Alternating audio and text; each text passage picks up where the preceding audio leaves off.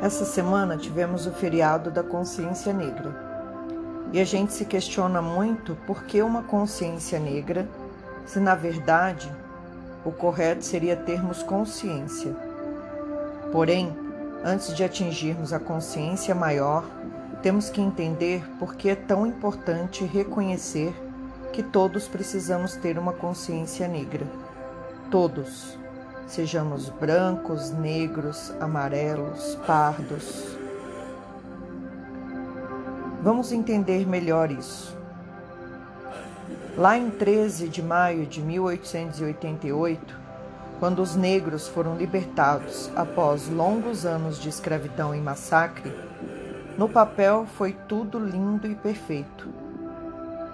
Porém, se no dia 12 todos ainda eram escravos, no dia 14 de maio de 1888, milhares de negros e negras foram colocados na rua, sem casa, sem cama, sem lugar na sociedade, libertos por uma lei promulgada, mas não ancorada em ações reais. Quem considerava o negro selvagem, bárbaro, animal, não deixou de fazê-lo só porque alguém resolveu assinar uma lei de libertação. Então, se tínhamos um problema antes, ele se intensificou com a libertação.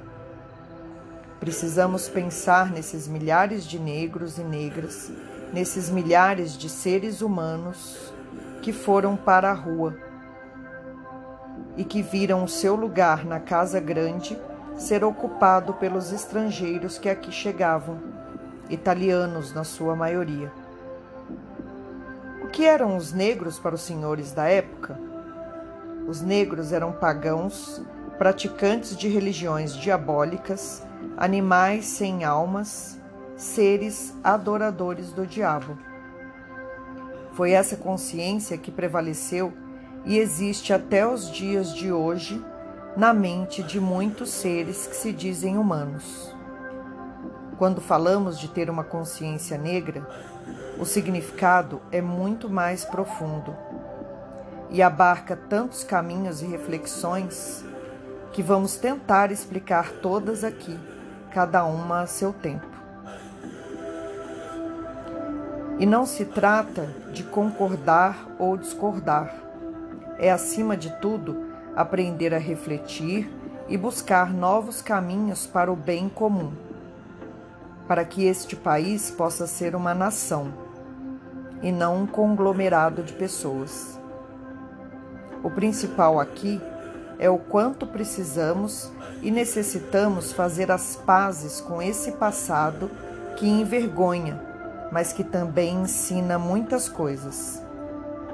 É perceber a importância de reconhecer o, de, o legado deixado pelos europeus, mas também pelos africanos e pelos indígenas, todos na mesma ordem. É reconhecer que todos esses povos fizeram parte do nosso passado. É perceber que muitas vezes a minha verdade pode ser diferente da verdade do outro. E nesses anos todos, a maioria de nós, na maioria do tempo, tenta negar esta alma africana que vive em nós. Vivemos uma crise de identidade, como nos diz acertadamente Laurentino Gomes, autor do livro Escravidão. Perceba como é fino ser descendente de europeus, mas no calar da noite, ninguém quer se lembrar dos pajés e dos pretos velhos, do índio e do pai de santo. Ninguém quer fazer parte da baiana e do malandro. Ninguém reconhece o cacique e a ama de leite que vive em cada um de nós. Precisamos entender que se nossa raiz está na casa grande, ela está do mesma forma na senzala e na aldeia. E isso é maravilhoso, pois foi graças a essa miscigenação que surgiu esse povo hospitaleiro, cordial e batalhador.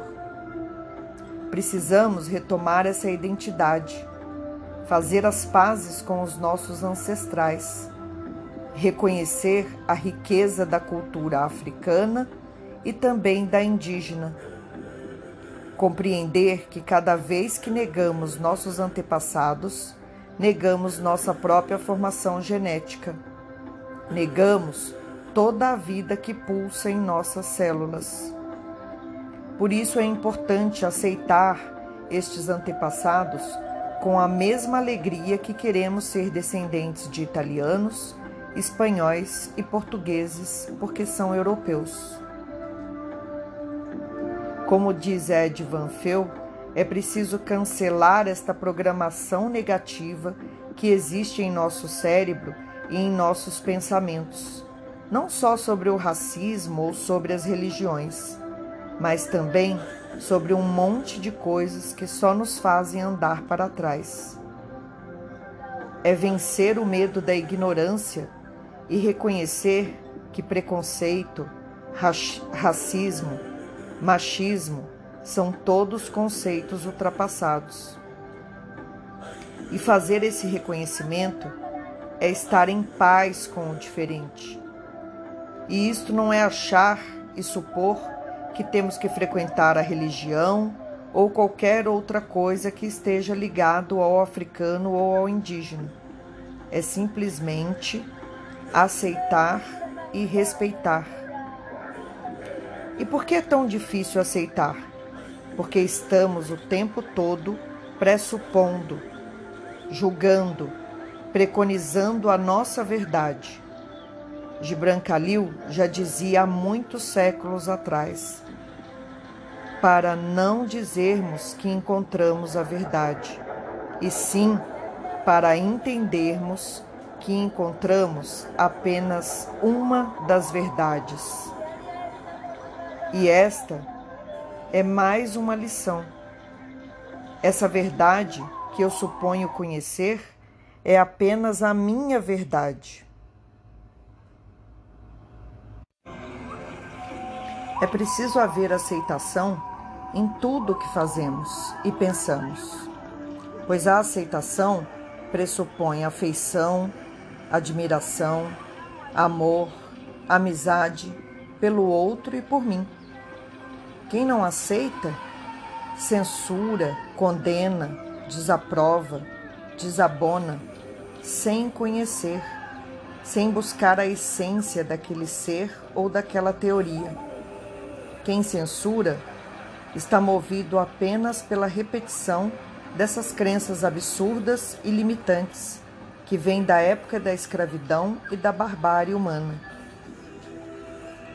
É preciso aceitar que a humanidade só tem um inimigo: a ignorância, o não saber. É compreender que estamos a todo momento trazendo para o exterior o caos que existe dentro de nós mesmos. Yogananda já dizia que o preconceito ainda existe porque não somos capazes de olhar para a alma das pessoas. E é mais do que isso. Na verdade, o preconceito existe porque não somos capazes de olhar para nossa própria alma e buscar pela paz interior, construir esta paz interna e olhar o outro com amor, mesmo na diferença. Precisamos combater a ignorância com aprendizado e sabedoria de que somos todos água do mar sagrado, terra vinda dos vulcões, ar do sopro divino e fogo da alma que clama pela igualdade de oportunidades. É sair do julgamento e adotar uma visão humanizada, sensível. Observar as opiniões alheias sem pressupor nada é ser tolerante com as próprias limitações e também com as limitações alheias. É deixar cada um ser o que quiser ser. é desconstruir esta visão dita cristã e aceitar o outro na grandeza da diferença. É buscar pela empatia e se permitir entender as razões que o outro traz dentro de si. É literalmente nos colocar no lugar daquele ser. É buscar pela paixão e pela comunicação efetiva e real das semelhanças que nos unem.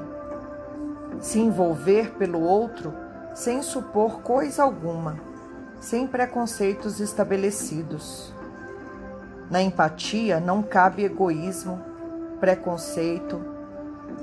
Estas palavras surgem do medo, surgem da ignorância. O preconceito surge da crença limitante de superioridade.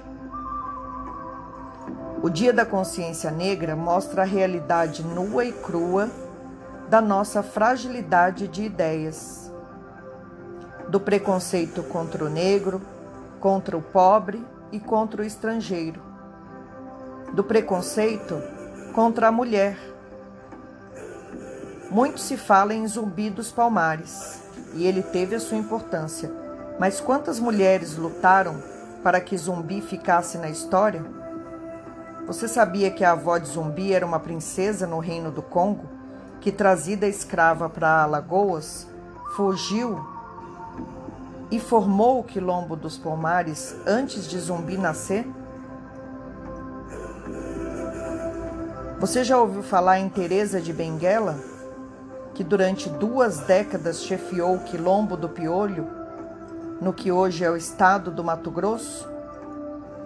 Então nós vemos o preconceito contra a mulher.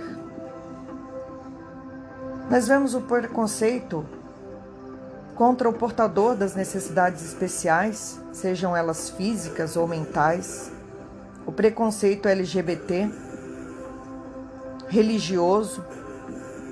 Sim, minha gente, preconceito religioso. Quantas pessoas podem falar abertamente que são da Umbanda ou do Candomblé? ainda nos dias de hoje. Mais de 100 anos se passaram e nos dias de hoje ainda não podemos ter a liberdade religiosa.